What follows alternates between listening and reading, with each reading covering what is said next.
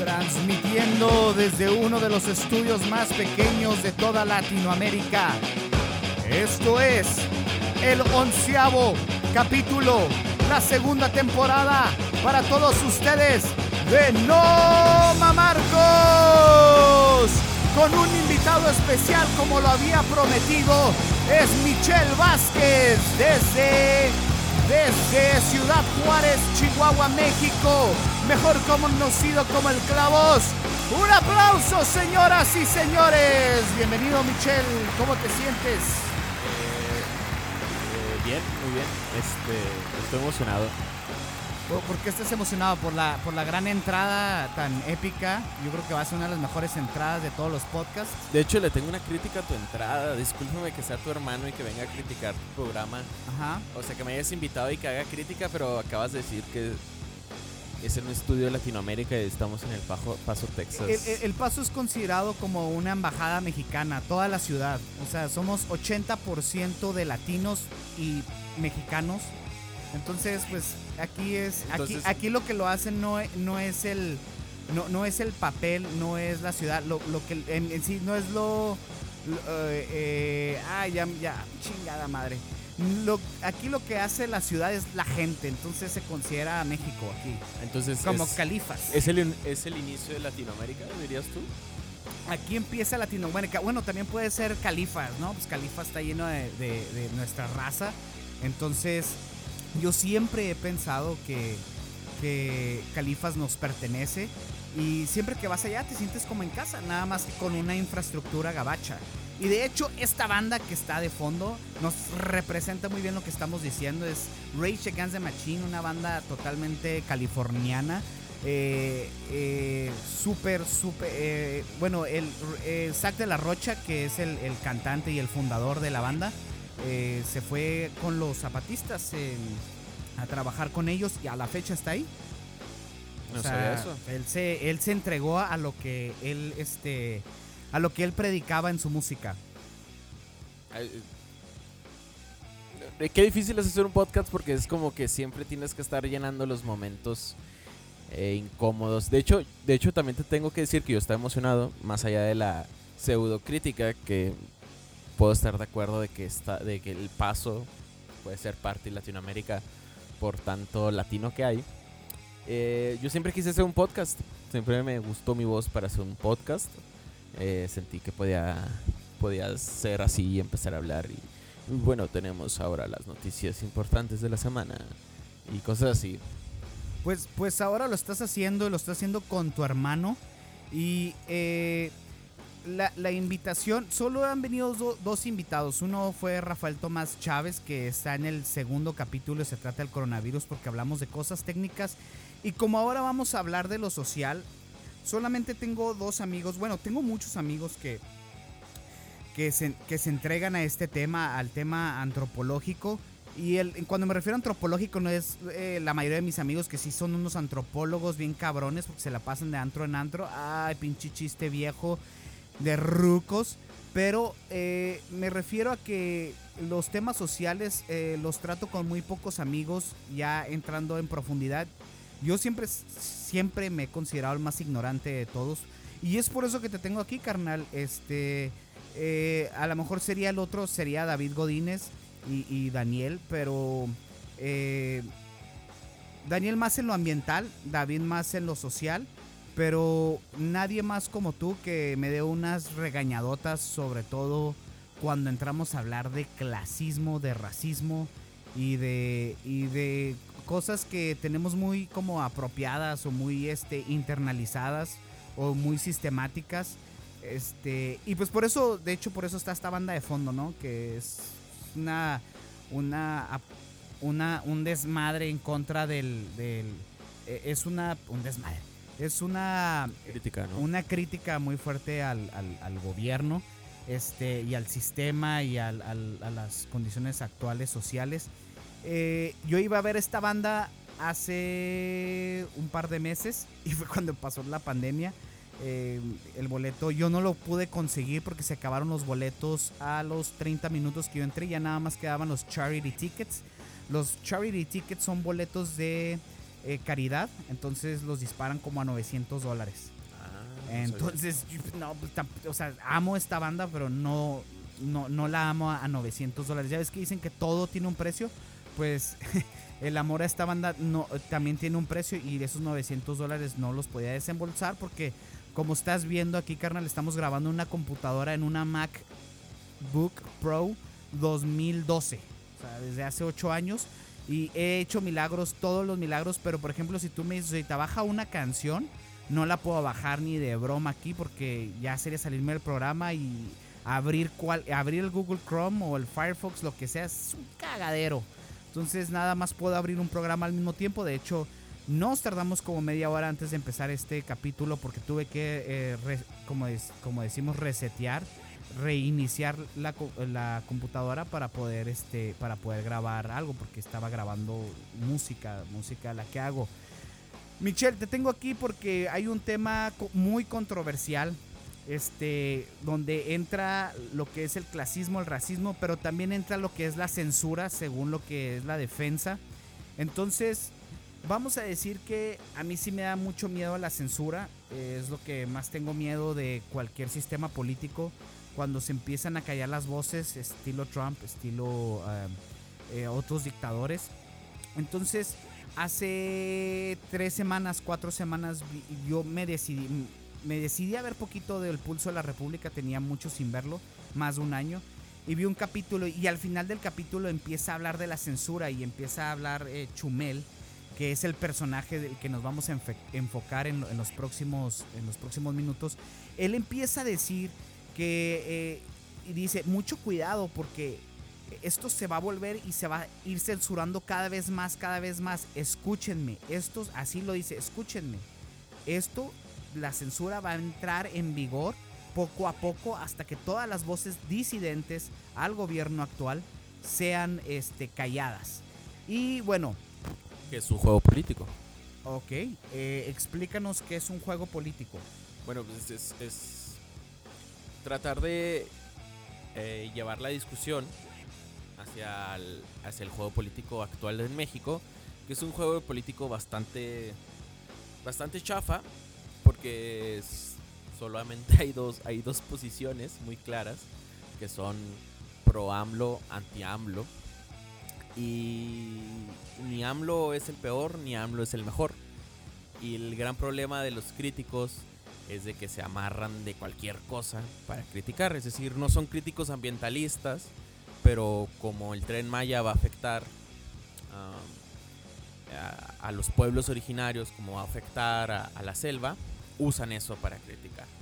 Entonces tampoco son feministas, pero como AMLO este, ignoró al movimiento feminista, se agarran de eso. Por eso digo que es es, bastante chafa porque es contra todo lo que diga AMLO y no traen una agenda propia y no traen una agenda que, des- que, desarrolle, ¿no? Que, es, eso lo podemos ver ahora sí en las marchas, bueno, que no son marchas, en las largas filas de carros, eh, donde sus discursos, sus consignas son bastante fantasiosas y huecas, ¿no? Como México, me, AMLO nos está llevando un México comunista, AMLO es igual que Chávez, AMLO es igual a esto, ¿no? Entonces, AMLO, este, perdón, Chumel, se sube en ese misma, en ese mismo tono y se defiende diciendo que es censura por sus comentarios al gobierno. Bueno, Pero antes yo creo que deberías explicar qué fue lo que pasó porque no creo, no sé si todos están. estamos, Enterados. estamos grabando en un sábado, especialmente este, cap- este capítulo, porque ahorita la discusión, la discusión este, a nivel nacional, eh, y yo creo que también a nivel latinoamericano, porque el programa que tenía en HBO era eh, de todo HBO Latinoamérica, y, y- la discusión es que se supone que a Chumel lo, lo, lo censuraron así estilo Aristegui. Eso es como están diciendo ellos. Y del otro lado Es están... una pendeja. Ajá. Y del otro lado están diciendo que Chumel, este, eh, pues es un clasista y un racista. Chumel es oriundo de la ciudad de Chihuahua. Y yo, las experiencias que yo he tenido en la ciudad de Chihuahua, a pesar de que tengo eh, varios, este, varios escuchas, escucha audio oyentes, varios, mucho público de Chihuahua o algunos. Mama oyentes podría ser. Ajá, ándale. Este, ellos... A ver, este, si van a comentar esto, pongan, ¿ustedes se consideran un mama oyente? ¿O cómo se consideran al escuchar esto? Un no mama oyente. Ah, no mama oyente, discúlpame, no, no, no, no. Bueno, y para todos los no mama oyentes, tenemos que recordar que el miércoles 17 de junio, eh, Conapred había hecho una iniciativa. ¿Quién es Conapred, Marcos? La, la Conapred es la, eh, es la Comisión Nacional de los Derechos Humanos de la República Mexicana. Sí, Peña Nieto. ¿Ok? No, Conapred es la comisión. eh, A ver, a ver si muy chingones, porque nos quejamos de Peñanito, pero aquí pues nosotros con el Twitter pues están más peladas, ¿no? es, es el Consejo Nacional para Prevenir la Discriminación Prevenir y erradicar la discriminación en y México. Entonces, este consejo se le ocurre invitar a personajes de la, de la farándula youtubera, este, blogueros, que en verdad pues son más como unos como tipo comediantes críticos, este, eh, pues casi como lo que hacemos aquí. o sea, son, son este... Pues, eh, o sea, eh, venía como comunicador, ¿no? Es- vienen y, como- Y si es, si es una comunicador, por ejemplo, estaba Tenoch Huerta, Ajá. que es este actor y que él trae la bandera justamente de el racismo en México, porque finalmente él, él es de tez morena, entonces él, él habla mucho de eso y, y va a muchos programas y tiene un discurso muy desarrollado. Y entre los que estaban ahí eh, estaba justamente Chumel Torres y entonces rápido empezaron los tweets, sobre todo, diciendo cómo podías, cómo podían eh, eh, invitar a alguien que su humor se basaba en chistes clasistas, racistas y discriminatorios. Cl- Claro, claro, y yo lo entiendo. eh, a mí, a- a- yo me imagino que cuando hicieron este este concurso de o esta licitación, por así llamarla, de pues no es una licitación, ¿verdad? Porque nadie concursa, pero eh, cuando estaban eligiendo, pues obviamente a alguien se le ocurrió y dijo, pues Chumel, ¿no? Pues Chumel es, o sea, es el bloguero del, del momento ap- Es, es que y- Chumel... hay político. Entonces yo, yo, yo entiendo que eh, todos entendemos que era para jalar gente, ¿no? Sí, O sí, sea, es- es era que jalar ese es- Ese es audiencia. el valor. Yo, yo he escuchado muchos comentarios diciendo que otros comediantes se van sobre cosas peores, dicen cosas peores. Pero Chumel tomó mucha relevancia porque justamente hacía crítica directa al gobierno eh, de una manera cómica. Porque había otros programas de YouTube donde hablaban del gobierno, pues sobre todo del gobierno de Peña Nieto, eh, pero era un, un poco más serio y él lo que decía es, yo lo quiero, yo quiero hacer chistes, que finalmente en Estados Unidos, acá en Estados Unidos, hay una larga tradición de comediantes haciendo chistes basados en política. En México, yo no conozco ninguno. Por, por la censura, ¿no? La censura del PRI que a- apenas... ¿Quién fue? Fox.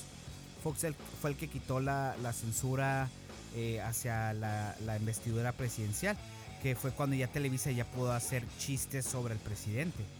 O sea, acuérdense que cuando este... Adal Ramones, ¿no? Hacía mucho, invitaba a uno que, invi- a uno que imitaba al, a, a Fox, que era lo Sí, hoy, hoy, pero ¿no? todavía antes eh, era el Loco Valdés. Se le ocurrió decir Bomberito Juárez. Ah, por, por Benito Juárez, que se me hace algo tan, pues, tan, pues sí, irrelevante, como no es una Ridículo. ofensa, algo tan ridículo.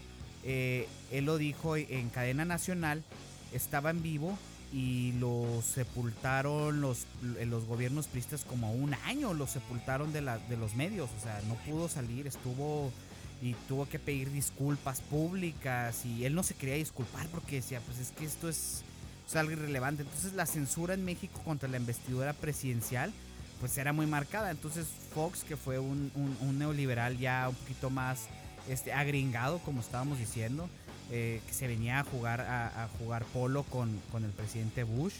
Este, en su rancho jugaban también golf en, en su- en el rancho de, de- de Bush pues él, él- él quería él, él- quería hacer como más quería agringar a México no pues fue, No, fue aparte- el presidente de la Coca-Cola Y aparte además de agringar tenía este esta visión de ser el régimen del cambio, ¿no?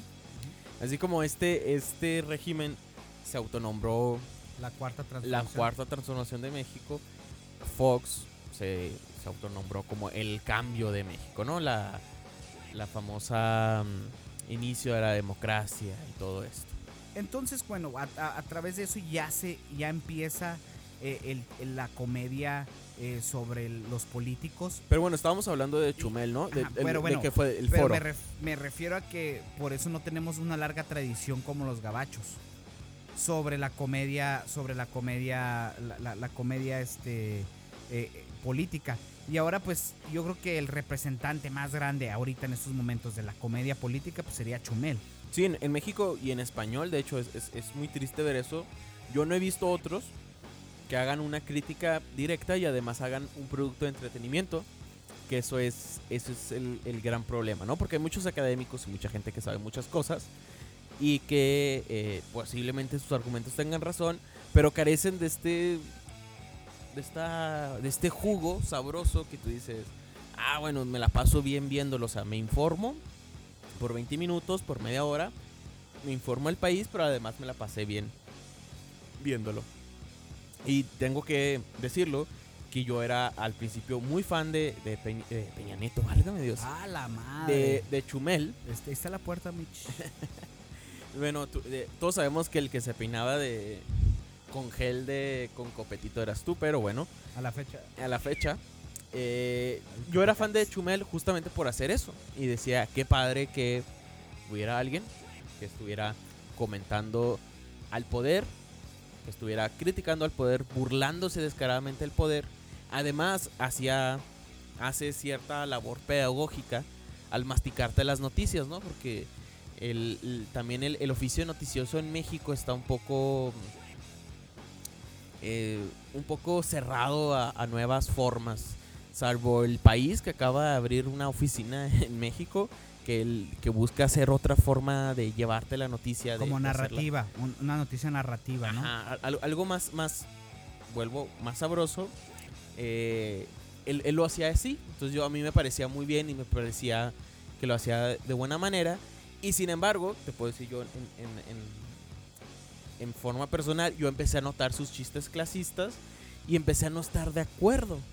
A no estar de acuerdo en lo que decía, porque finalmente marcaba una línea y finalmente se quedaba con el chiste tonto, con el chiste simple, con el chiste de caída, con el chiste del grito, con el chiste simple, que, que es bueno, pero no te puedes basar en eso. Entonces muchos de sus programas ya se basaban simplemente en el grito, en el, en el juego vulgar, en el doble sentido, porque yo también al empezar a ver a Chumel, empecé a ver estos gringos, eh, por ejemplo yo soy muy fan de Joan Oliver, que él hace un juego del absurdo que a veces, a veces ni causa gris- eh, chiste, no causa gracia.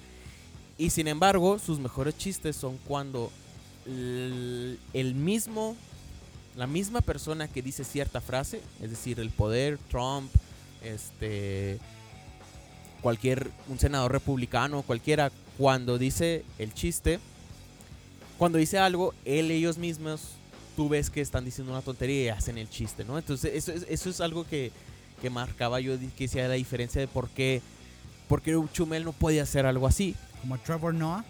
O también Trevor Noah, Muy que, inteligente. que, que, o sea, son, son personas súper inteligentes. También está este, el otro inglés, Ah, ya sé cuál. se me va el nombre Sí, ahorita. también. ya sé. Esperamos que, que no lo digan. Pero si este, él, por ejemplo, a mí me asombró cuando saca una un análisis que hace una canción de Chance the Rapper con un poema de, de Tolkien. Entonces son personas muy estudiadas, muy inteligentes y, y que le echan muchas ganas a la hora de criticar el poder. Chumel, sin embargo, le echa muy pocas ganas y luego se fue encerrando en su propio humor, se fue encerrando en su propia audiencia y no, no avanzó más. Tuvo seis años para avanzar y no avanzó. Que esto de avanzar y progresar eh, suele pasar a los artistas que no se suelen renovar. Podemos poner un ejemplo muy claro. A mí me gusta mucho poner este ejemplo de Calle 13. Calle 13 obtuvo el éxito y la fama con una canción reggaetonera, Atrévete. Te, y se cantó en todos lados y después sacó un otro disco que también tenía este, estas vulgaridades de que hablaba de caca, que hablaba así.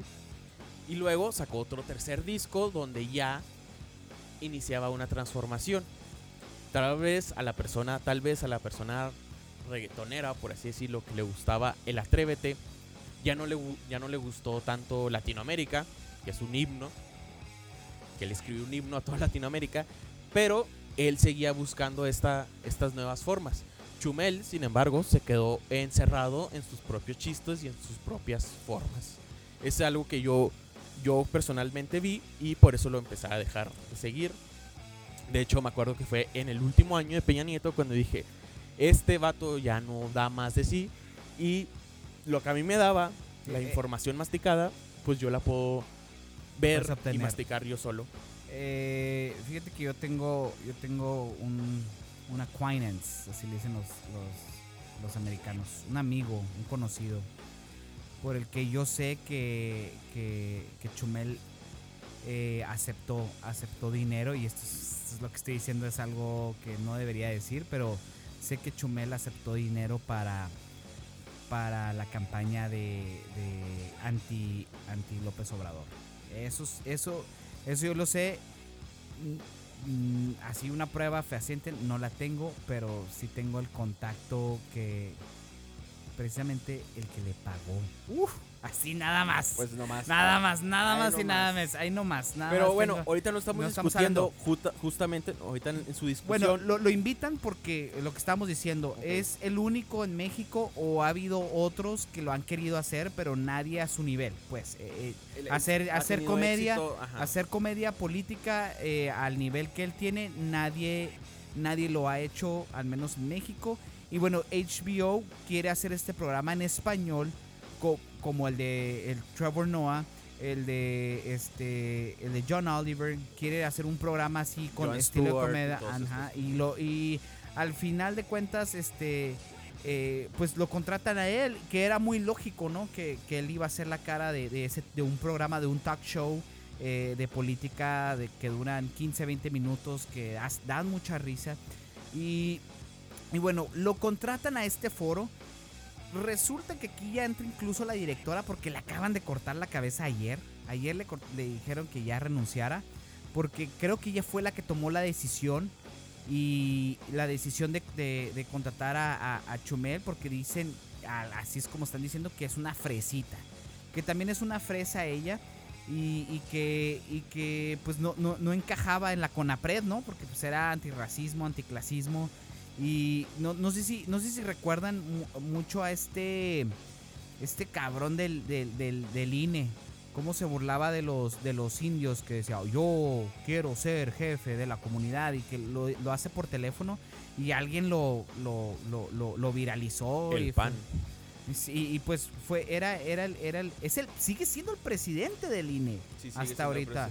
INE no me acuerdo el nombre, pero sí fue y hay que aclarar que esas escuchas fueron ilegales y que nunca supimos quién las mandó a hacer, con qué propósito las mandó a hacer, pero en su momento se salieron y no tenían otra intención que de, de, de hacer menos al INE. Entonces, eh, es, es una de las cosas de las de México que ahorita la oposición se llena la boca de que están dinamitando instituciones y en ese momento eh, pasó eso que fue gravísimo porque es, espionaje, es espiar directamente al director del Instituto Nacional Electoral sin que hubiera responsables. Y a la fecha no hay responsables, no podemos decir por qué se hizo, ni cómo se hizo, ni si fue el gobierno, ni si no fue el gobierno. Pero bueno, solamente quiere hacer esa aclaración. Bueno, ya saliendo de, esto, pues lo que, está, lo que pasa, porque estaba contando la historia de cómo va sucediendo esto,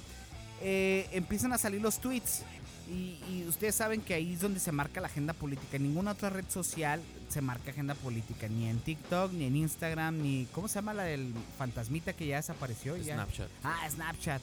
Eh, Facebook. Eh, en ninguna otra red social se, se dinamita la política o, se, se explota la política como en Twitter. Entonces, en Twitter que es precisamente donde yo más me, donde más me gusta estar porque es, un pinche cagadero donde todos contra todos y te metes a la boca de lobo. Ahí si quieres entrarle a la discusión, ya se los he dicho, o ahí si entras siempre a la boca del lobo, tienes que ser muy inteligente en tus argumentos y yo, yo ya he tenido una vez, no me acuerdo qué tuiteé y puta madre, me fue de la chingada. Una vez que me, me comentaron como 100 likes en contra, no sé, no sé, no me acuerdo si hablé en algo en contra de López Obrador o algo así.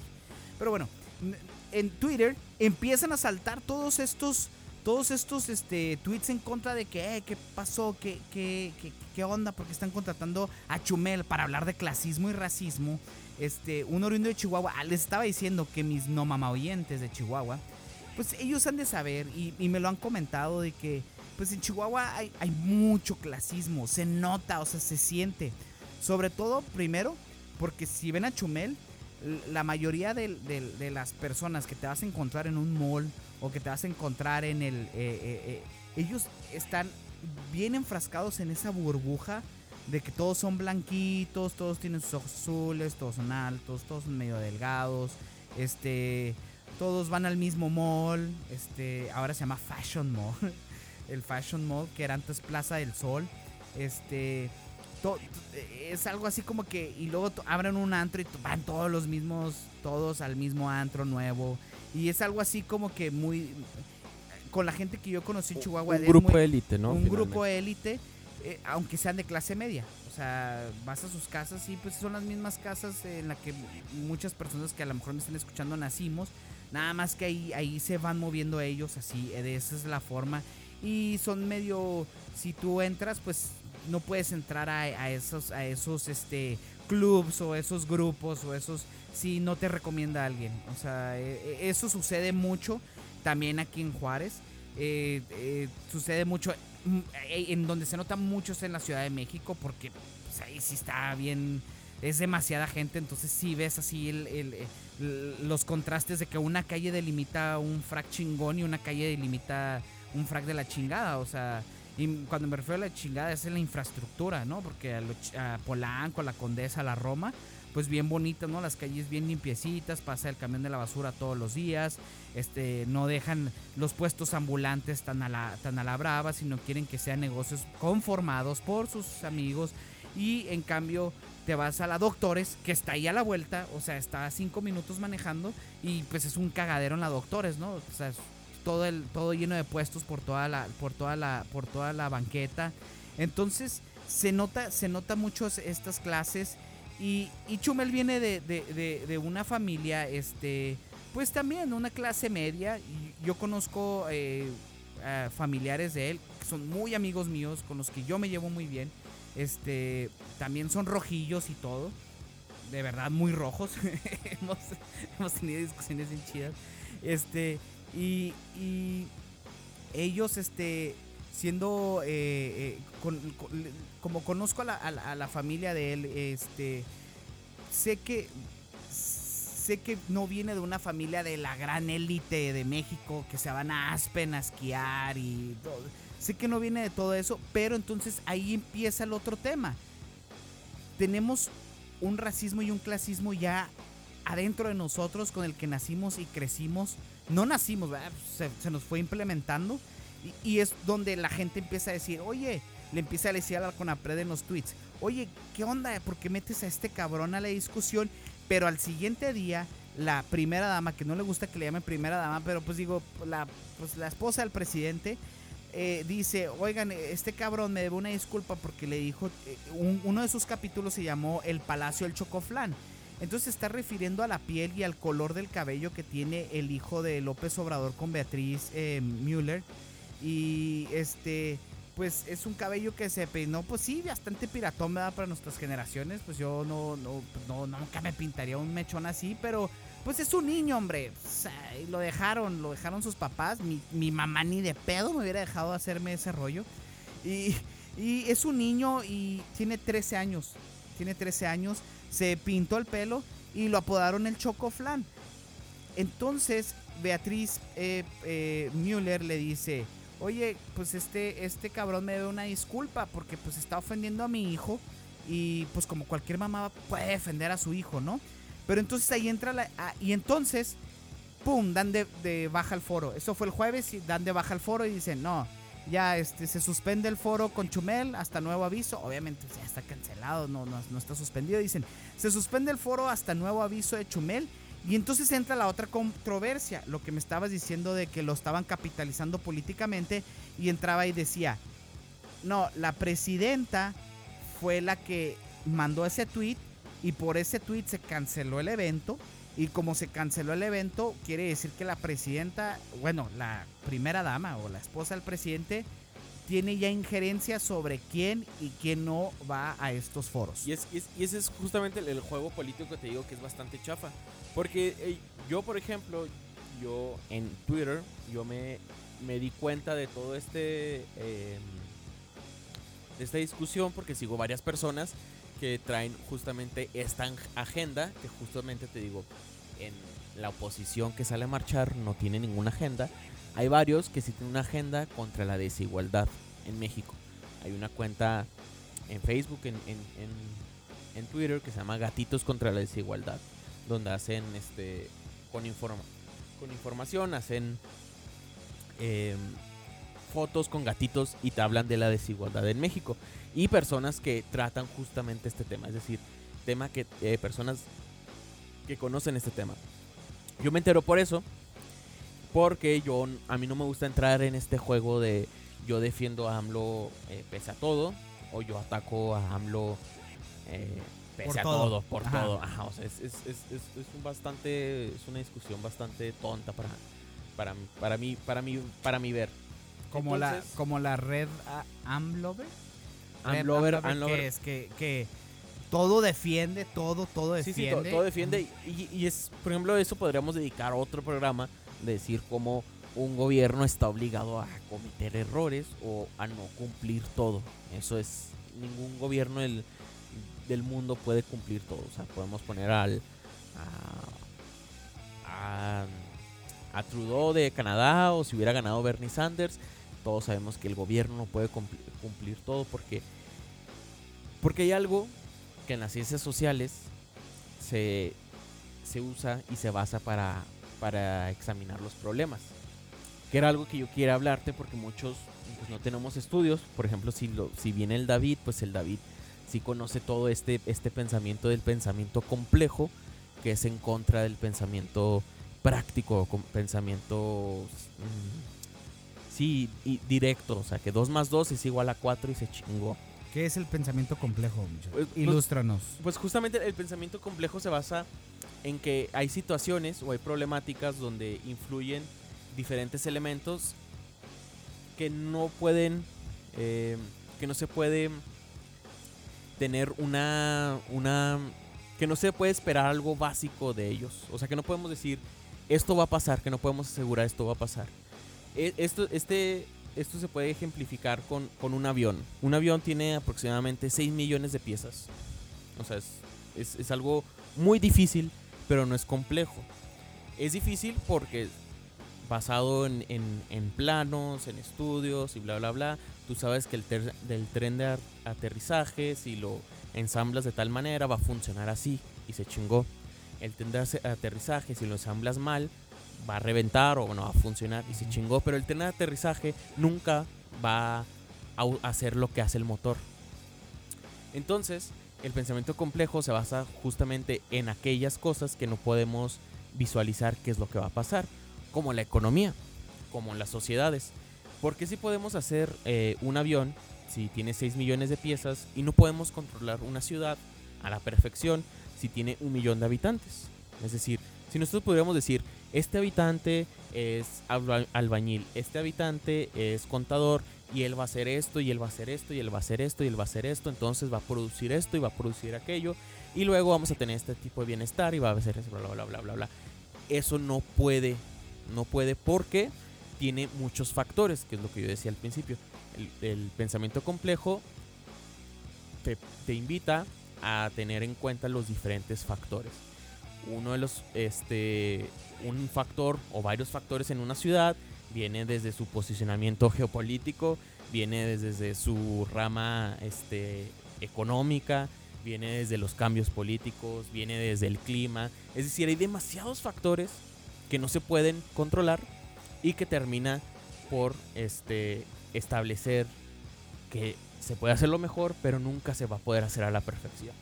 Es decir, si los sociólogos del mundo controlaran el mundo, ellos saben, y David me podrá, si está escuchando esto, me podrá decir, estoy de acuerdo, no podrán hacer una sociedad a la perfección porque una sociedad es compleja. ¿Qué, o qué otros sistemas son complejos? Eh, el cerebro es complejo. Hoy, hoy en día está con la inteligencia artificial que intentan emular un cerebro que aprenda de sus errores, que tenga visualización y que pueda terminar pintando algo, pero la creatividad, de dónde saquen la creatividad, de dónde viene la inspiración, es algo complejo porque determina muchos factores. Tenemos cinco sentidos, tenemos experiencias humanas, bla, bla, bla. Otro ejemplo de, de, una problemática complejo es la elección de Trump. Puedes acecharlo a muchos factores. Que si Estados Unidos es machista, porque estaba Hillary del otro lado, que si el capitalismo en Estados Unidos ya se había vencido y, los, los, las personas querían otro, este, una alternativa, que si la personalidad de Trump de Bravucón era admirada por, por, por cierta población de Estados Unidos. Es, es, decir, hay muchos, muchos, muchos, muchos, muchos factores. Y esto, en, en, en las problemáticas sociales, siempre son problemáticas complejas. Es decir, no podemos decir algo como el clasismo es esto y se acabó y se chingó, sino que hay muchas cosas que interfieren, como son las dinámicas de poder que es otra discusión y es otra cosa difícil o más bien complejo de explicar. Pero bueno, vamos con Chumel, que justamente dice, uh, se le critica de que sus chistes son clasistas y racistas. dame, un ejemplo, un ejemplo. Digo, eh, yo, yo, no lo, yo no lo había visto porque lo tengo bloqueado en Twitter. Bueno, yo, eh, yo ya me había bloqueado. yo lo dejé, no sé, le, yo hice una crítica, le, una crítica, pero ahorita vi que me mandaste una foto con varias, eh, por WhatsApp me mandaste una foto con varios de sus, de sus chistes. Aunque unos son del 2011 y quiero entender que en el 2011 había todavía estaba el Ramones, por así decirlo. O sea, es decir, había otro, otro, otra Sí, son 10 años. pongamos que son 10 años y que justamente lo que yo ahorita decía, hay posibilidad de crecer, ¿no? Y de, transformarse como, como comediante, como artista, como entertainer. Eh, yo, por ejemplo, un chiste, en lo personal, fueron dos chistes, lo que yo dije, esto es clasista y esto no me, no me enriquece a mí, no me funciona a mí. Uno es de que siempre que ponía, hacía burlas de las personas que, se, que lo criticaban, ponía, ponía un fondo en, su programa, en el, en el, Pulso de la República, ponía un fondo de un café ah, internet. De un café internet. Entonces, e, era, no lo dice directamente, no está diciendo los pobres son estúpidos, pero aquella persona que no tiene acceso a una computadora propia o a un celular propio, que tiene que ir a un café internet, es una persona de bajos recursos y ellos, los de bajos recursos, son los que critican estupideces. Entonces, ese, ahí está el clasismo. Solamente ellos son los, los, los que critican. No, ponían una niña bonita, una Barbie en su casa, este... Que por ejemplo... En un eh, palacio, en una, en una Mac. Trayéndolo a, a, un contexto que estamos viviendo ahorita en la pandemia, se hicieron muchísimos memes acerca de este Shrek mm. vestido de clase media, media baja, que iba por las Little Caesars, ¿no? Entonces decía, este, yo quiero mi Little Caesar y no sabía ni hablar. Y decían, ¿cómo chingados están ahí? Si está la pandemia, no deberíamos de salir, la chingada. Cuando en, Europa se hicieron las mismas pinches filas. Y para entrar a Sara, Para entrar a Sara. Entonces la estupidez humana no tiene que ver con clases. O sea, hay clases altas que son pendejos y hay clases bajas que son pendejos. Pero nosotros solemos, nosotros como sociedad, solemos adjudicar a que la ignorancia y la pendejez están en las clases bajas. Esto hace mucho Chumel y en esto se defiende que siempre dice, esto es un chiste, es un chiste. Por ejemplo, en su comedia, todo, todo lo defienden con comedia. Comedia, como que ah, es que son de piel blandita, es que no aguantan nada, es que no se pueden reír de nada. Esto, por ejemplo, sale eh, yo en lo personal, creo que es en el capítulo 2 del HBO, de su programa en HBO, hace un chiste de Evo Morales, en ese momento era presidente de Bolivia, y está hablando de los presidentes que se quedan mucho tiempo en el poder, y estaba haciendo críticas y dice, y pone, y este es Evo Morales, y pone una foto de eh, un, un indígena. Evo Morales viene justamente de un pueblo indígena, o sea, sí es originario de un pueblo indígena, entonces era como un chiste, decir, ajaja, ah, él es indígena y nos debemos de reír de él. Ahí sí es, es, un momento que tú dices, esto es, esto es el clasismo y los chistes de eh, Chumel Torres se, bajan mucho, se basan mucho en eso. El, el, el nombrar a las personas, a los jóvenes sobre todo, que no trabajan y que no estudian como ninis, es un discriminatorio porque lo que te dicen es que en esta sociedad tienes que o estudiar o trabajar cuando no entendemos por qué no están estudiando y no trabajando. Si tú vas ahí donde dice la ley de la Biblia y platicas con los chavos, por dos horas vas a entender por qué no estudian y no trabajan. No es por decisión, no es porque no quieren salir, es porque no les sirve para sus aspiraciones. ¿Y cuáles aspiraciones son? Son aspiraciones que son implantadas o son aspiraciones de ayudar a la familia. ¿Cómo vas a ayudar a la familia si en el salón eh, tú eres inquieto y la maestra tiene 60 alumnos?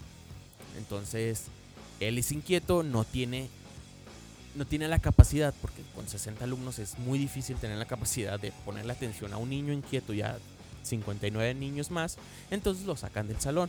¿Qué pasa una vez que lo sacas del salón?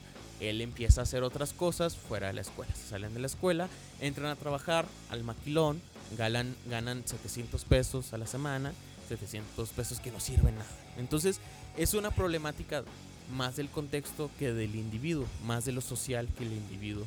Y sin embargo, el chiste y la broma siempre es sobre el individuo. Y esto es algo que eh, marcaba muy bien eh, Tenoch Huerta, que decía, no te puedes burlar las personas que les está yendo mal. Vamos a poner, vamos a poner ese audio, me gustó mucho cómo le contestó Tenoch. Tenoch es un actor, salió en la de Roma, este, sí, ¿no? No, salió, salió el, el, ¿En el de Narcos. El de Narcos hizo Caro Quintero. Ah, sí, yo pensé, pero no, no salió en Roma tampoco. No, seguramente viste a alguien, alguien moreno y lo confundiste con Tenoch Huerta. No, se llama Tenoch, creo que es de Roma.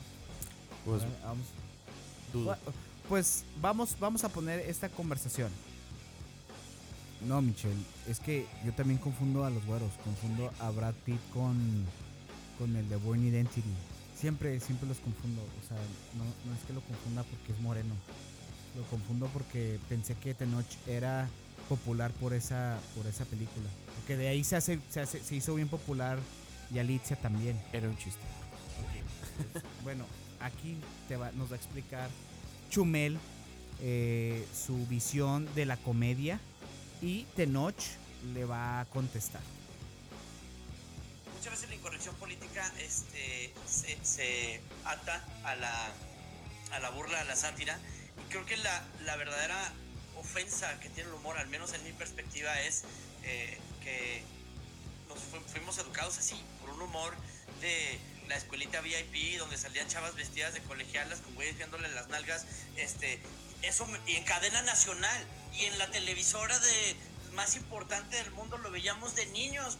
Entonces, ver esas cosas y decir, esto es normal, esto no ofende a nadie, los chistes este, de los comediantes de antes imitando al, al, gay o a la suegra toda fea, o sea, era, esto estaba en las teles, esto, así crecimos con Televisa poniéndonos eso en la hora pico a las 8 de la noche y nuestros papás abrazados, un momento en familia era eso.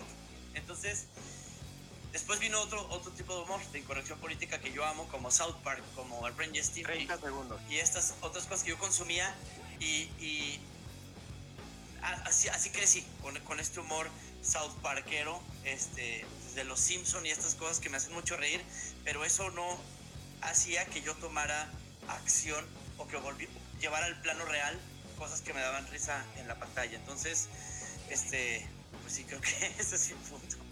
Por otro lado, yo también me crié con esa, con esa comedia, pero carajo, fui a la universidad y puedo pensar un poco más, puedo empezar a cambiar mi discurso.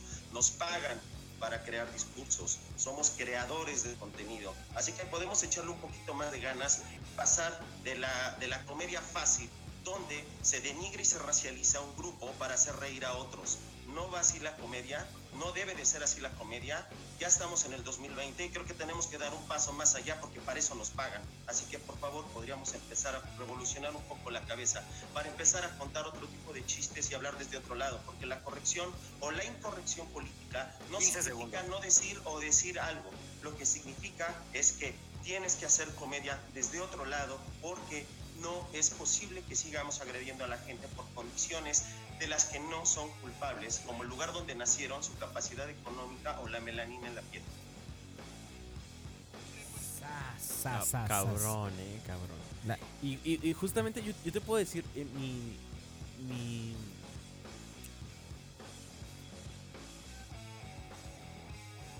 mi esfuerzo siempre fue con el clavos.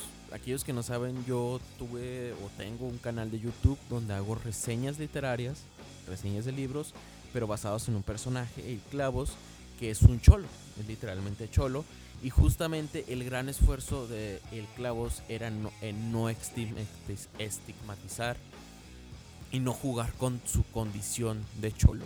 Si usaba sus lenguajes, si usaba sus ademanes, si era eh, verlo desde su perspectiva, pero siempre traté justamente de no caer en eso del cholo, del cholo estúpido, del cholo bravucón o del cholo este que, que, está pendejo, que no tiene otras posibilidades. ese era el gran juego de, todo el canal.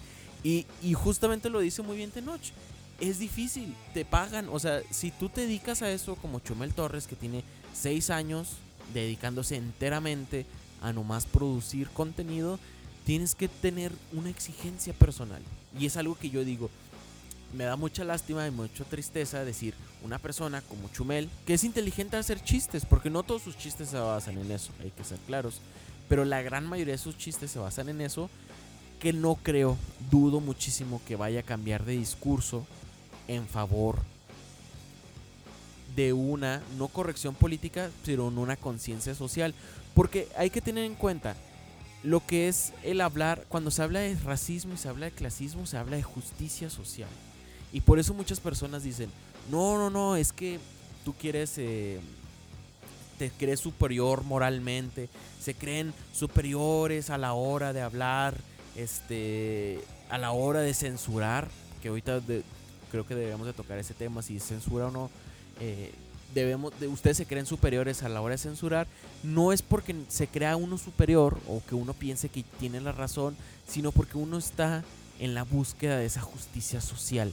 Y justamente al hablar de justicia social hay que tener un pensamiento complejo, hay que decir la justicia social va por muchos lados. La justicia social no solamente es que los malos los que cometen delitos, los asesinos, los, que tú quieras, los que roban bancos o lo que tú quieras, estén en la cárcel. La justicia social sea que todo individuo tenga acceso a los derechos que están establecidos, ya sea por las leyes, por la constitución o por las grandes, este, ¿cómo se dice? Las grandes publicaciones internacionales. Yo, yo, yo escuchaba hablando de justicia social eh, hay, un, hay un reportero que me encanta, que se enfoca en justicia social, se llama Arturo Rodríguez de Proceso. Este, eh, y, él, y él hablaba de que, y es algo que jamás yo lo hubiera visto, ¿no? Pero él en, los, en muchos de los, de los pueblos que él recorrió, eh, vio que había muchos, muchos indígenas en, los juzgados, digo, perdón, en las cárceles, y entonces iba y con un traductor y les preguntaba por qué estaban ahí. Y a veces eran cosas así que no, pues es que estaba orinando en la banqueta. Y lo, por eso está en la cárcel, por orinar en la banqueta. Eso es una, una falta de fuero común, ¿no? Entonces esos... Entonces muchos, muchos de esas personas no tenían una defensa. Y cuando me refiero a defensa me refiero a un abogado. No tenían el acceso a un abogado. O el abogado que les daba el, el, el, gobierno no sabía el idioma y muchos, muchos, muchos, hay muchos indígenas y muchos, este, muchas personas eh, como decimos, eh, de, de- de escasos recursos que no tienen el acceso al que nosotros crecimos, al poder eh, decir estas este, eh, palabras que nos enseñaban a lo mejor en la escuela, porque nosotros estábamos en una escuela donde habíamos 20 alumnos y el, el profesor te, se enfocaba en ti y te decía, no, mira, este, el derecho es esto y te explicaba, ¿no? Lo que era la jurisprudencia, te explicaba lo que era el fuero común, te explicaba lo que... Entonces, eh, el acceso a, a esa información o a, o a esos datos, pues a la hora de que nos, nos, nos agarra un poli o nos detienen por algo, pues entonces tú empiezas a hacer esta verbalización a tu favor, claro, pues, eh, para defenderte, si fuiste o no fuiste, si fue en flagrancia, etcétera, etcétera. Y muchas de esas, muchas personas, como esos indígenas de los que habla Arturo Rodríguez, no tienen jamás se les enseñó que eran flagrancia o no, eh, jamás se les enseñó, y no porque ellos no quisieran, o sea, porque imagínate, llegaba un maestro rural, como tú dices, para 60 niños y se les escapaban la mitad porque tienen que ir a trabajar. O sea, Y, y por ta- y ta- ayudar. Y, también no, no, no, no creo que solamente hay que ver como las comunidades rurales o las comunidades este alejadas o, o en, en situación de pro- pobreza extrema. En Ciudad Juárez, en la misma ciudad, hay clasismo, hay racismo, hay una manera de ver a las personas, hay una manera de ver cuáles son sus posibilidades dependiendo de su clase social. Es decir, nosotros, ¿cuántas veces, Marcos, no hemos dicho que Ciudad Juárez es un rancho? porque para nosotros es un rancho. Porque para nosotros es un rancho, porque Estamos en nosotros... una burbuja. exacto, estamos en una burbuja, estudiamos en Instituto México, tenemos amigos que estuvieron en otras escuelas parecidas o que estuvieron en UTEP, que también es una burbuja. Entonces, para nosotros siempre dijimos cuando Ciudad Juárez son Es mil, un rancho porque todos nos conocemos. porque todos nos conocemos, pero es- un millón doscientos mil. Y, y- y- y, y lo ves lo ves en Facebook, ¿no? Te tocan así como las personas que te los people you may know o ay, que el mamón, el mamón. Ahora sí ya estoy en, en- Estados Unidos. Ahora sí estás en Ah, Noma Marcos. Ajá, en Noma Marcos. Este eh, eh, las que te ponen en, en- en el Facebook personas que a lo mejor conoces y te sale una lista y en todas tienes como 70 amigos en común y dices, "Ah, cabrón, porque este güey no lo conozco." Y luego ya, ya ves sus fotos y lo, "Ah, sí, sí lo conozco." O sea, lo Sí, vi en ah, una fiesta. Exacto. y- O lo vi en un en una en, en una clase. Y, o y el gran vi- problema es pensar que ese es el mundo. Y, y- y sobre todo encerrarnos en ese mundo. que ese es nuestro, que eso es todo el rancho de Juárez. Que ese es todo el rancho de Juárez y defender todo ese rancho de Juárez. Es No. decir, defender lo que es lo que consideramos nuestro porque pertenecemos a ese grupo, porque conocemos a ciertas personas, per- pensar que eso es todo. Porque entonces cuando hablamos de justicia social, ¿por qué nos va a interesar el otro si yo a los que con los que conozco yo me trato bien? Si yo a los que a los que este Claro, encajas ahí porque te, te buscan en Facebook. Oye, este, ¿cuál es tu nombre? No, Marcos Vázquez. Ah, este, ah, sí, mira, güey. ¿Conoces a este güey? ¿Tú cono- conoces a este güey? ¿Conoces a este güey? Ah, todos nos conocemos. todos nos conocemos Entonces ahí ya se abre un- una, una relación. una relación de que, ah, somos del mismo rancho. Pero si te sale, sí, en, en la misma fiesta. Y sí me acuerdo, y sí me acuerdo, solamente que yo no lo veía por el mundo, eh, a lo mejor estúpido que vivía.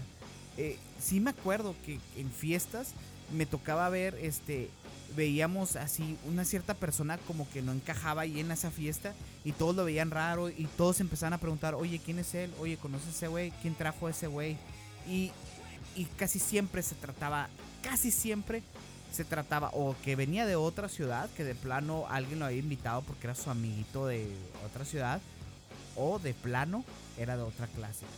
Y es, y es- era de otra clase social o de otro y- y, estrato. creo que para eso sirve o puede funcionar este, este podcast, ¿no? Para hablar cómo tenemos interiorizados y cómo podemos empezar a ver un poco más en que la forma en que nos relacionamos con los demás y con, con nuestra comunidad a la cual pertenecemos, porque hay que tener siempre algo en cuenta. Uno no va a luchar o no va a defender lo que no considera que es su comunidad. Es decir, si tú no crees que tú perteneces al mismo Ciudad Juárez que al, al de alguien que, que vive donde dice lee la Biblia o de Anapra o de otros lugares que no es nuestro zona o que no es la zona, no vas a luchar por ellos. Y es cuando una sociedad se debilita. Porque Se divide. se divide y se debilita y es una sociedad fragmentada y una sociedad que no avanza. Porque finalmente, estos últimos años, desde la economía, han hablado mucho de la desigualdad. Una sociedad desigual afecta a la economía. Y hay economistas, está Pickley, que justamente lo acaba de entrevistar el Trevor Noah, que es que él trae mucho esto de la desigualdad afecta. Entonces, muchos, trayendo otra vez el tema de Chumel, traen ese tema, es decir, la desigualdad nos afecta incluso cuando nosotros tengamos los privilegios. Porque esa es otra. Muchos, muchos se ha hablado de los privilegios que tenemos y muchas personas se quejan. Entonces tengo privilegios y que no los merezco. No puedo tener cinco pares de zapatos. No puedo tener una gran casa. Sí, tienes privilegios, pero hay que entender que en la sociedad que, que vives, en la comunidad que vives, esos privilegios no son de todos. Entonces, que tú deberías de luchar o que deberíamos de trabajar para que esos privilegios puedan ser de todos. O sea, no, es posible que nosotros estemos tan acostumbrados a tener un aire acondicionado que nosotros creamos que ese es el mundo en que viven todos Ciudad Juárez. Cuando sabemos que las personas de bajos recursos no, no lo tienen. Y no solamente por falta de recursos, sino por falta de infraestructura. Y es una ciudad que no le importa eso porque nosotros ya tenemos nuestro aire, ya tenemos nuestros privilegios y ya nos quedamos a gusto con eso. Si hace calor, nos metemos al, a la casa o a un restaurante o a un lugar donde tenga, tenga esto. Entonces, eso es- yo creo que sería una labor de decir, la desigualdad te afecta porque finalmente una ciudad con pobres que tengan este, este rezago social no avanza y se va aumentando la desigualdad y eso termina por mermar. La erupción de violencia del 2008 no es este, espontánea. No fue no fueron que miles de personas de- decidieron delinquir de la nada. Entrarle a la guerra. Entrar a la guerra nomás por nomás. No, Ajá. el, el- el narcotráfico no se basa nomás en, en- en un negocio. Si fuera un negocio no habría tantos muertos. Se basa, eh, repito, es algo complejo, pero se basa en muchas cosas y una es la desigualdad. Porque nosotros sí merecemos tener unos Jordan y un niño a los 14, 15 años que vean unos Jordan porque ellos no se merecen eso. Porque nosotros, por ejemplo, la gran crítica que hacemos, "Mm, pero mira, ¿ya viste la telesota? No tienen para comer, pero mira la telesota. No, no tienen para comer, pero ve la antena que La tienen. antena, o sea, nosotros-. Es como si los privilegios nomás nos pertenecieran a nosotros, como si las otras personas no tuvieran derecho a esos. Y eso, digamos que sí son... Yo, yo lo he visto mucho en los nuevos ricos. Las personas que apenas eh, tienen un trabajo chido y, y critican así como al, al otro. Ay, sí, estás, estás ahí este, pidiendo dinero, pero watch el celular que traes. Chécate el, el nuevo iPhone que traes. O, o- o- o se lo van a consumir en cerveza. Ándale. And- O se, lo, se lo van a chupar. O sea, yo pisteo. ¿Tú pisteas, Marcos? Es- en este momento les tengo que decir que se va a parar este, este podcast que se me ha hecho tan rápido, nunca se me hacen tan rápido. Es que pues está bien peladas cuando hay otra persona hablando, pero escuchen estos hielos, Es el Wisconsin hablando. es que está vacío el vaso, así que vamos a ir por un whisky, vamos a tomar un descanso, pero ustedes no se vayan porque ya vamos a regresar. Ustedes no se van a dar cuenta, de hecho. Para el cierre. para el cierre de cierres. Estamos regresando, estamos regresando. Yo sé que ustedes no se dieron cuenta. Eh, nosotros sí nos tomamos un, un descansito de 10 minutitos para refiliar estos, estos whiskitos.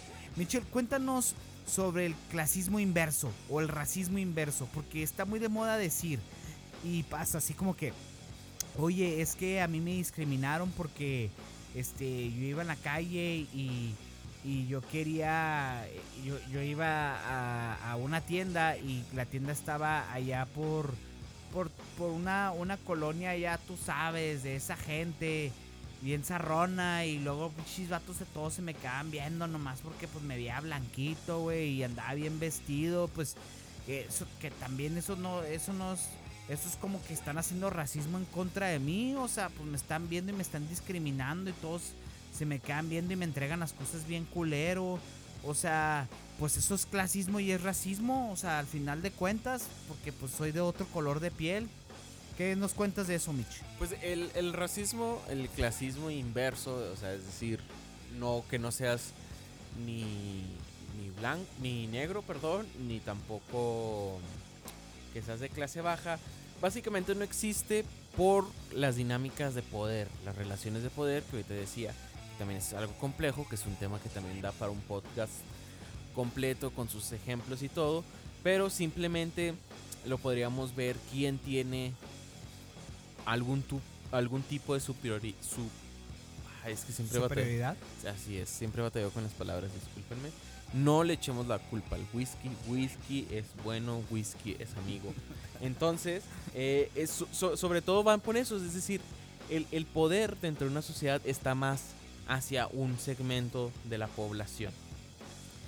Esto eh, también hay que tener en cuenta que no es solamente ese individuos. Es decir, si tú vas como eh, vestido, digamos, fresita o fresa, un grupo de cholos, pues obviamente te vas a sentir te vas a sentir fuera de lugar, te vas a sentir, te vas a sentir, incómodo y, te, y, es posible que te lo hagan saber. Eso es un individuo dentro de un grupo. Sin embargo, cuando hablamos de racismo y discriminación es algo social, es algo de toda la sociedad. Por eso repito y vuelvo a repetir, es complejo. El racismo inverso no existe porque dentro de la sociedad nunca se te va a negar ningún trabajo por ser blanco. Nunca se te va a negar eh, un trabajo por ser hombre. Ninguno, nunca van a decir, oye, ¿y qué tal si este, te embarazas? O qué tal si en algún momento este, pasa algo. Eh, usando el ejemplo también del, feminismo, ¿no? Que, dicen, pero a los hombres también los matan, sí, pero no los matan por ser hombres. Que esa es la gran, la gran lucha al feminismo, que los matan por ser mujeres. Igualmente, no, no se te discrimina por ser blanco, porque tú, el grupo blanco tiene sobre todo mayor eh, poder. Porque recordemos, dentro de la sociedad hay grupos que son oprimidos. Y esto hay que tenerlo siempre en cuenta. Los grupos, por ejemplo, el grupo de, edad, ancianos, son más oprimidos que los, que los jóvenes. Es decir, tú tienes más chances de trabajo, tú tienes más chances de, de, de ser bien recibido. Si tienes este. Si eres joven, claro, si eres muy joven y te van a pedir que tengas um, experiencia y que no la tienes. Pero si ya, si ya tienes 60 años, pese a que hayas tenido 30 años de, de experiencia, es posible que prefieran este, contratar a alguien joven. joven. a un joven. Entonces, hombre y blanco. Hombre, blanco. Y luego entran todas estas categorías de, de género.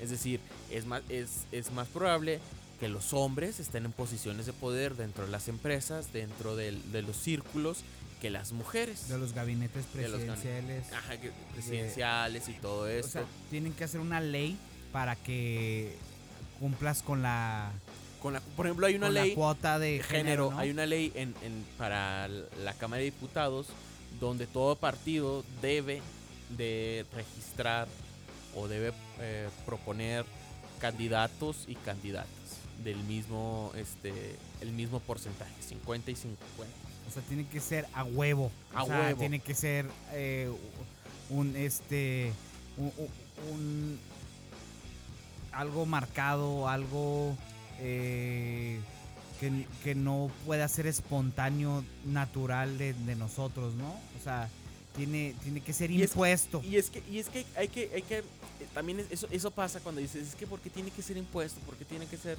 este obligado. Por ejemplo, ¿hubo censura o no hubo censura? Eso es otra discusión con Chumel Torres. No hubo censura porque no hubo persecución a su persona. Es decir, su persona nunca eh, su persona no está en peligro, su, sus canales no fueron cerrados, no fue callada su voz. ¿Hay censura en México? Sí, por parte de los grupos directivos donde el gobierno no hace nada. Matan y asesinan periodistas, Marcos, de a dos o tres por mes. Y es algo que debe alarmarnos y nos vale madres como sociedad. Pues y vuelvo. Está Susana Prieto, ¿no? Detenida. Está Susana Prieto, una activista por los este, derechos laborales y está detenida por cosas que no tiene nada que ver, o sea, está por motín. ¿En qué pinche sociedad podemos decir que hay motín cuando no trabajamos, cuando no, no, no, se está dentro de, la, de lo militar? Pero bueno, eh, a, eso voy. Este. De que en, en e, e, esa inverso no hay porque no te sientes no no hay la misma la misma opresión y esto genera es para para entender esto se necesita un trabajo de empatía y lamentablemente en las escuelas no te, no te, no te, no te enseñan empatía.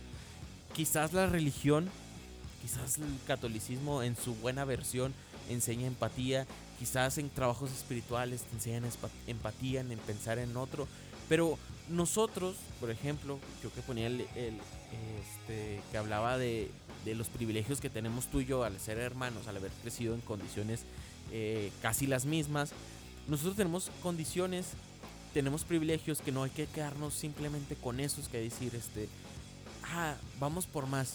Hay que alargar esos privilegios a más. Hay que más personas tengan esa, esa capacidad, esa, esa, ese buen vivir. Entonces, eh, no existe porque sistemáticamente no, no hay. Si haya, por ejemplo, a los, los policías. Hace poquito vi un video muy fuerte acerca de un policías en Estados Unidos que reciben una llamada de que un indigente está apuntando a la gente con una pistola, van super armados, con chaleco, con todo, y esto desde la cámara del policía, se acercan, le dicen, el indigente, siendo indigente, grita tonterías, y en una vez le piden que, que se levante este, la camisa, y él como que va a sacar algo, y le disparan, y lo matan. Y era una pistola de balas. De, perdón, de balines. De, municiones. Entonces, podemos ver, por ejemplo, ahí la brutalidad policíaca. Y cualquiera puede ver, cualquiera puede decir, bueno, ya viste, no solamente a los negros. No solamente a los negros se les, se les asesina o se les mata o se les, se les eh, abusa. No hay, no hay abuso policíaco solamente a los negros. No, también contra otros y, sol, y por lo general contra grupos de poder. Si fuera alguien bien vestido, bueno, o no bien vestido, alguien vestido de traje, un, güero y no sé qué más, hubiera tenido diferentes este, ¿Tratos? como vimos con el asesinato, con el asesino del tiroteo de Walmart de aquí paso. ¿Cómo lo arrestaron? ¿Cómo lo arrestaron? La gente está diciendo, ¿qué onda? ¿Por qué está parado? ¿Por qué van caminando? Porque van, platicando.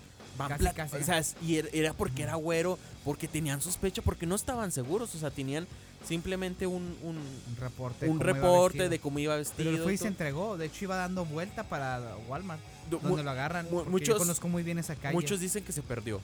O sea, que no sabía cómo salirse de, ah, ese circuito. Entonces los, los policías hicieron estos estas uh, retenes, por así decirlo, y en uno de esos cayó porque coincidía con la descripción. Ah, con razón, porque iba otra vez a la calle de Walmart. Cuando yo lo vi, eh, eran los camiones, ¿te acuerdas? los camiones, los camiones? sí, sí. Y, y, dije, esa calle la conozco muy bien. Y en las fotos se ven desde los camiones, de hecho. Michi y yo anduvimos mucho en camiones, veníamos desde en camión desde Juárez, hasta, Juárez. hasta acá al paso, hacíamos dos horas y media para venirnos a trabajar. Y, ahí donde está la plaza de camiones o la central de camiones, eh, de, lo, el transborde, ¿no? Le dicen donde, donde, agarras justamente otros tipos de camiones. Donde agarras otros camiones, ahí donde está esta central eh, de camiones eh, públicos, aquí en El Paso, ahí está enseguida el Walmart. Entonces, cuando vimos esa foto donde lo están arrestando, pues yo, yo de volada supe que dije, y dije, ¿y por qué iba entrando otra vez a Walmart? Porque iba, iba, dirigiéndose otra vez, a esa calle.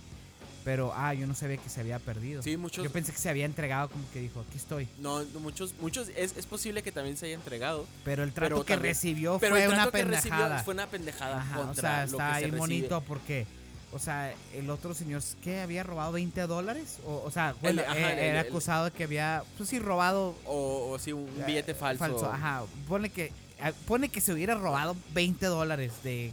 Así, que se los hubiera robado de la, de la máquina. Pues no es lo mismo que asesinar 17, 21 personas, 22 ya van con el último que acaba de pasar hace...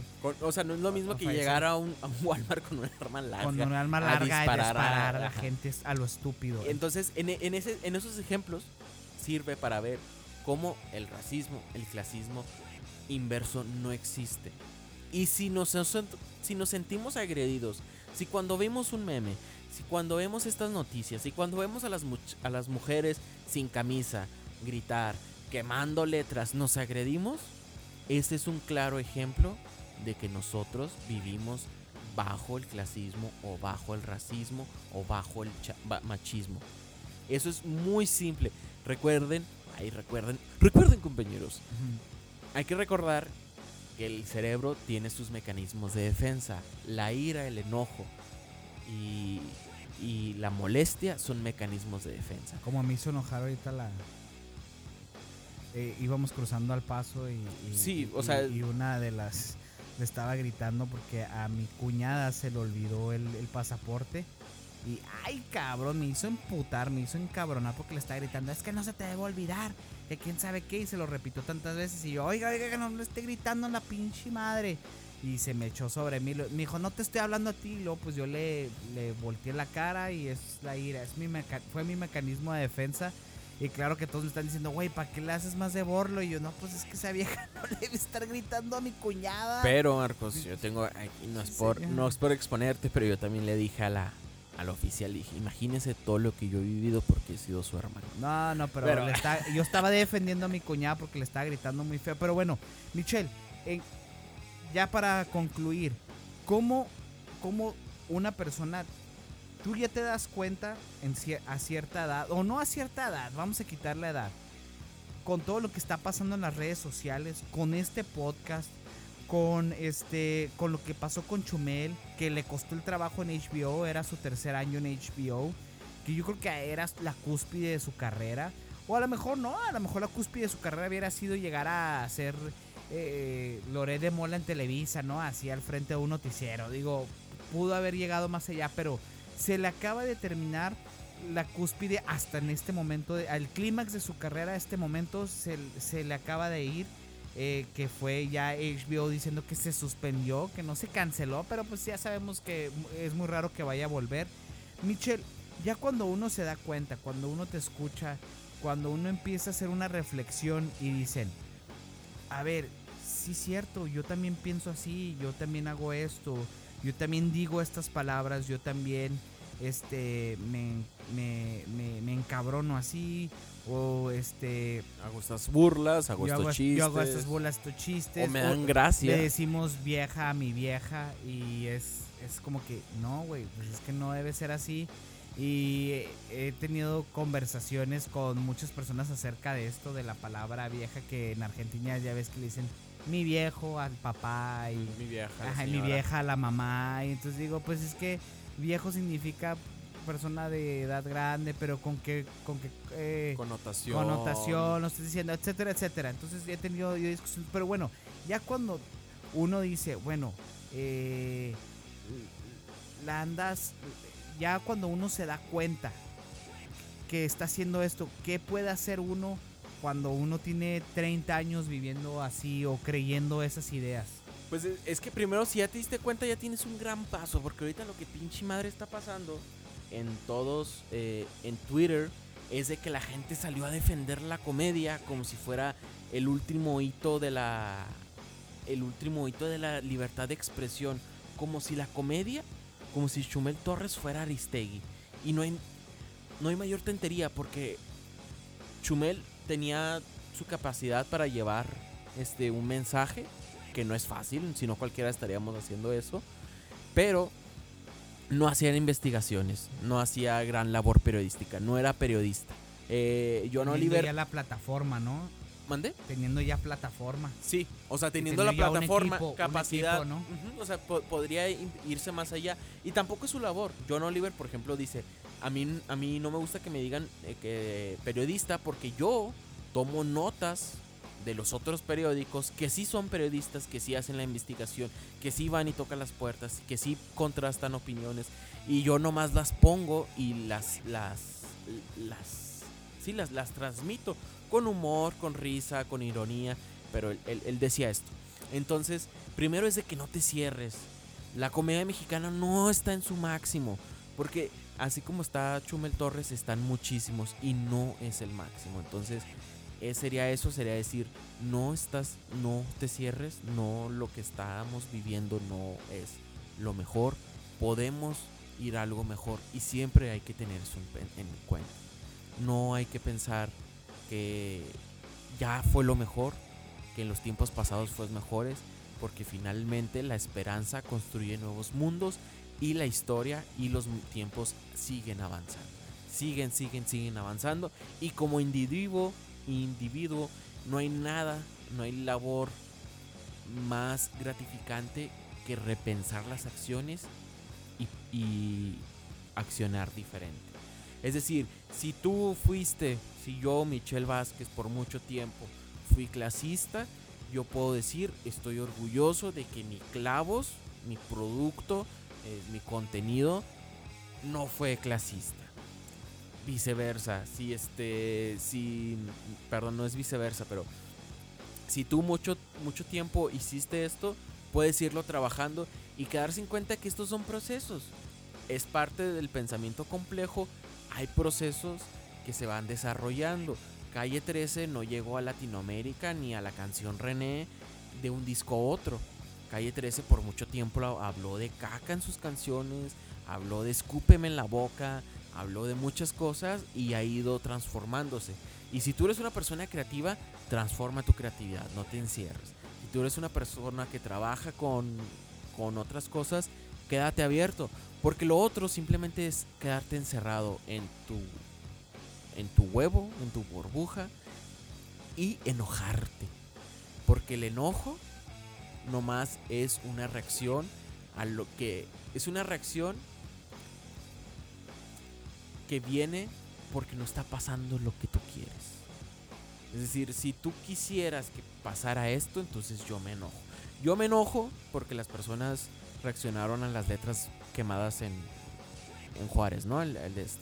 Pero mi enojo no viene, viene justamente de la justicia social. Hay que pensar qué es, qué es lo que hay de fondo. Y esto, como muchas cosas, no es cosa de un minuto, no es cosa de un día, no es cosa de una semana. Y tampoco hay que elevarnos como si fuéramos los, eh, los que tenemos siempre la razón. Hay que dudar de nosotros, hay que pensarnos en nosotros de una manera abierta. Y esto nos hará crecer y nos hará crecer como sociedad. Y una cosa que sí, a mí voy a aprovechar esto para decirlo, la sociedad somos todos. Somos una sociedad machista, somos una sociedad clasista, somos una sociedad racista. Somos. No hay unos que sí son y otros no. Porque si estamos adentro de la sociedad, mi sociedad Ciudad Juárez, mi sociedad México, si somos parte de eso, entonces hay que reconocer que es eso y que tenemos una labor que ir de ir desconstruyendo. En el, para el feminismo usa mucho esta palabra que los hombres se deconstruyen. En vez de construir al hombre, deconstruirnos, quitarnos capitas. Dijo Shrek, yo soy como una cebolla, no solamente porque apesta, sino porque tiene capas. Los hombres, los humanos, tenemos capas y no hay mejor manera que irnos quitando las capas para conocernos interiormente. Ya parece mensaje budista, pero es parte de. Yo, tenía un amigo con el que platicé hace poquito de. Por, por, por este, este rollo. Platicamos en marzo 2 porque fue mi cumpleaños. Este, y estábamos platicando de que, que, pensábamos sobre, sobre todo esto de, de, la raza y de que nos estaban contratando morenitos. Y fue morenos, no tengo que decir morenitos. ¿Afroamericanos sería? No, no, no, no, ah, morenos, morenos mexas, ah, nuestra raza. Un saludo al More, ojalá esté leyendo esto. Ah, Chimore, si me escuchas, saludos More. Leyendo esto. Ya no hay más. No more Wisconsin entonces, Entonces, este es un amigo muy viejo, no voy a decir su nombre. Este, y me estaba diciendo él, eh, me dice, no, es que no hay pedo que no los contraten en las empresas, a los morenos. Y le digo, ¿cómo que no? Digo, ¿cómo que no, güey? O sea, le acabo de pasar el nombre al Mitch acá, así, acá fuera del micrófono. Y le digo, ¿qué, qué estás diciendo, güey? Y me dice, no, güey, es que pues las empresas es su imagen, ellos tienen que contratar a quien ellos quieran. Y le digo, sí, güey, pero estás contratando a alguien por su capacidad, o sea, estás contratando a alguien por, por la pura imagen y eso, eso no te va a hacer como, eso no te va a hacer mejor empresa. Y él me decía, es que es una empresa privada ellos hacen lo que ellos quieran, o sea, ellos si quieren contratar gente blanquita por su imagen, que los contraten, güey. Y si no quieren contratar morenos, que no lo contraten. Pero es algo que él tenía muy arraigado. Y yo le decía, me está sorprendiendo, cabrón, porque él estudió sociología, parte de su carrera. Terminó siendo arquitecto, diseñador gráfico. Ya no le digas Pero- quién es. Pero eh, me, me- me refiero a que, ah, cabrón, me sorprendía porque él estudió sociología gran parte de su carrera. Y creo que todos los conceptos sociológicos o todo, todo mi entender de la sociología vienen de dos personas, eh, eh, pues do- dos amigos míos y uno de ellos es él. Y me, sacaba de onda que, que, que, todavía hasta estas alturas, no me acuerdo por qué en marzo 2 había esa discusión, fue una discusión muy grande, no, creo que estuvo en Twitter porque todo eso fue lo No que sé si hablamos. fue lo de Roma. ¿Cuándo fue, cuándo Creo salió que fue lo de Roma o cuando algo así, creo que- Yaritza Creo que fue algo así que todos estábamos hablando, discutiendo del mismo tema. Y él me decía, ay, ay, pero pues no hay pedo, güey. Es una compañía privada, pues que contraten a quien quieran. Pues al cabo, al fin y al cabo, él, pues sí es. Y lo, yo le decía, pues oye, güey, pues tú eres de piel morena, güey. O sea, no te van a contratar por tu. No, pues yo voy a hacer lo que yo quiera. Yo voy a salirme y hacer mi empresa por mi lado. Yo no tengo por qué ir a, a Y, pedir un y- y es, empleo. y es que ese es un pensamiento que, es- que se ha establecido mucho en nuestra sociedad del self-made, ¿no? De que del hombre que o de la persona que se auto auto ¿cómo se dice? encuentra el éxito. O sea, que yo encuentre el éxito y no fue gracias a nadie. Cuando vivir en una sociedad es gracias a muchas cosas, De mucha gente, ¿no? muchas personas, muchísimas. Desde las personas que te educaron hasta las personas con las que platicas. Entonces, eh, yo no creo que ningún éxito sea de una sola persona. Sí hay personas que son genios o personas que son muy inteligentes o muy habilidosas, pero entra dentro de todo lo que vamos formando. Y yo, por ejemplo, a esa persona le preguntaría cuál es su concepto de justicia social. Y seguramente me diría que esa justicia social no existe. Y si no crees en la justicia social y si no crees en una mejor sociedad, entonces no vives con esperanza. Entonces vives tratando de sobrevivir.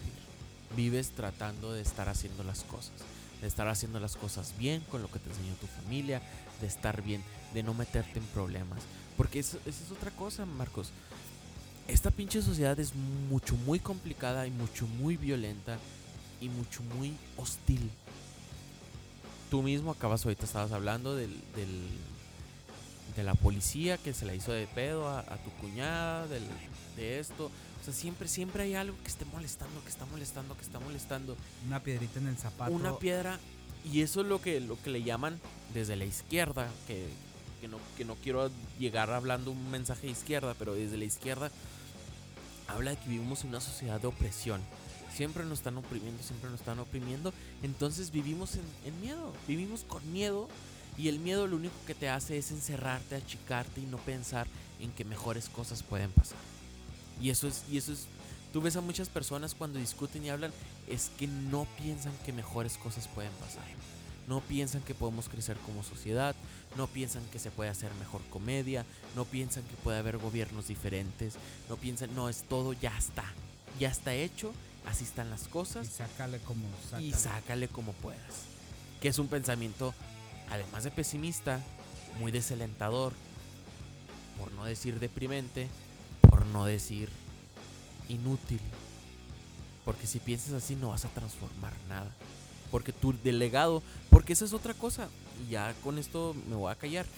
Sí, ya no. Es la 1.40 de la mañana. Nosotros pensamos que son como las 6 de la Como tarde. las seis. Pero ahorita fuimos a ver a mi esposa y a mi cuñada y están así como que con ya ganas de dormir. Y, Y, esto, esta- y este cuarto estudio es el cuarto de, también de huéspedes. es el cuarto, es, es mi estudio musical, es mi estudio de eh, para esto, para Noma Marcos y también aquí duermen los invitados. Y bueno, yo, yo, cierro con esto porque individualmente yo no sé qué persona, qué, metas tenga cada persona, qué intereses tengan hacer en esta vida, pero yo les podría decir la mía, que es posible que no sé si se logre o no sé, no sé cómo poder decir, nunca sabré si lo voy a lograr, pero es trascender. No trascender solamente como escritor o como persona pensante, pero sí, pero sí trascender con el otro, trascender con la otra persona. Si yo logro que mi persona, al platicar en el trabajo, con los amigos, aquí, en la familia, etcétera, pueda tocar a esa otra persona a que sea mejor, eso para mí es trascender. Más que si me gustaría ganar el premio Nobel, si me gustaría tener un canal con 30 mil millones de visitas, si me gustaría este, dedicarme y tener una familia grande, o tener una familia bonita, o ayudar a los demás, es trascender hacia los demás. Y creo que ese, ese te lo podría decir yo, es mi piedra angular para pensar en que hay futuro, en que hay esperanza. Y si hay futuro y esperanza, debemos de luchar contra las cosas que nos duelen. Y el clasismo y las burlas a las personas que han vivido condiciones desafortunadas es parte de eso. Bueno, con este mensaje positivo, filosófico y trascendental, muy importante más que nada, nos vamos despidiendo de el onceavo capítulo de Nova Marcos. Hoy no, obviamente no era necesario eh, rellenar con el, el vino del, de la semana ni la película de la semana. Yo creo que esto es para reflexionar, para llevárnoslo, a, nuestra, a nuestra casa, a la almohada y pensar como yo, yo, yo, les puedo sugerir mucho el libro de No Mamar, de No Marcos. ¿Cuál libro? Yo no he escrito ningún pinche libro. El, el, libro de Sapiens. Ese libro se los recomiendo mucho porque este abre un poquito el debate de, de muchas cosas, ¿no? De muchas cosas que se nos hacen muy normales y que cuando ves la historia de la humanidad, y de hecho hay un capítulo eh, eh, especializado en eso, que nomás hablo de la introducción, es, es, sobre cuántas cosas normales no vemos, o sea, cuántas cosas eh, tan, tan, cotidianas. Tan, cotidianas no vemos, pero llevan años de historia arraigadas a nosotros, y cuando digo años son miles de años, y pues es una, una buena recomendación. El libro de Sapiens siempre lo, lo, voy a estar recomendando porque pues para mí ha cambiado la perspectiva de cómo veo las cosas porque pues es un libro de historia pero muy eh, con muy buena narrativa. Es decir, no es así una un libro de historia muy técnico, por así decirlo. Es, o sea, normalmente los libros de historia que estamos acostumbrados pues son los que nos ponían en la escuela y muchos de ellos los profesores como que a lo mejor era el recurso que tenían porque eran, era el recurso que, ellos eh, les fomentaba a, hablar de historia, pero pues muchas veces eran muy malos en, narrativa, ¿no? O sea, no te contaban una historia bonita, nada más te, te decían cosas técnicas y este libro tiene una buena narrativa, es decir, tiene una buena historia, tiene un buen flow. Michelle, ¿quieres decir algo por último? Antes de pues despedirnos de la gran audiencia Noma Marquez. No, pues nomás este, agradecerte por la invitación. Este, agradecerte por el whisky. Eh, si no hay recomendación de vino, yo podría hacer la recomendación de pistear con tamarindo. Eh, agarra buenos contrastes. Pues, sobre todo si es cerveza, agarra buen, contraste. Y pues sería todo. Mantengan perspectivas a la hora de discutir, de entender las, las cosas y pues sean felices. Fíjate que hablando de así de combinaciones raras con, con pisto, una vez fui con el señor, el, hijo no puedo decir su nombre porque es un cliente mío, entonces no lo puedo exponer por reglas de la JIPA. Este, eh, eh, este señor eh, tiene 90 años y un día me invitó a echarme unos coñacs y contarme sus historias. Bien chingoncísimas sus historias. Entonces nos fuimos a echar unos coñacs en, su casa y él toma el coñac pero con, con un vaso de limonada enseguida. ¿Sí? Y, él es, y él es, tiene 90 años. Su esposa tiene 87. Y él le habla a su esposa así de que, mija, preparen nosotros otras limonadas. Y yo, como que, no, no señora, no se tiene que molestar. Y lo, no, no, no, sí, cómo no, nos va a hacer otras limonadas. Y la señora lo hace porque Él dice. Porque él dice. Y así, pero bien normal. Y lo, hija, avientes otras dos limonaditas. Y la señora se levanta y yo, no, no, no, señora, no, no, yo no quiero. Y lo, ¿cómo no, mi Marquitos? Usted te va a tomar otras dos limonadas. Y toda la, toda los, la media botella que nos echamos de coñac con limonada al lado. Y sí está muy rico. Sí está nunca lo hubiera pensado, nunca lo hubiera, nunca lo hubiera combinado.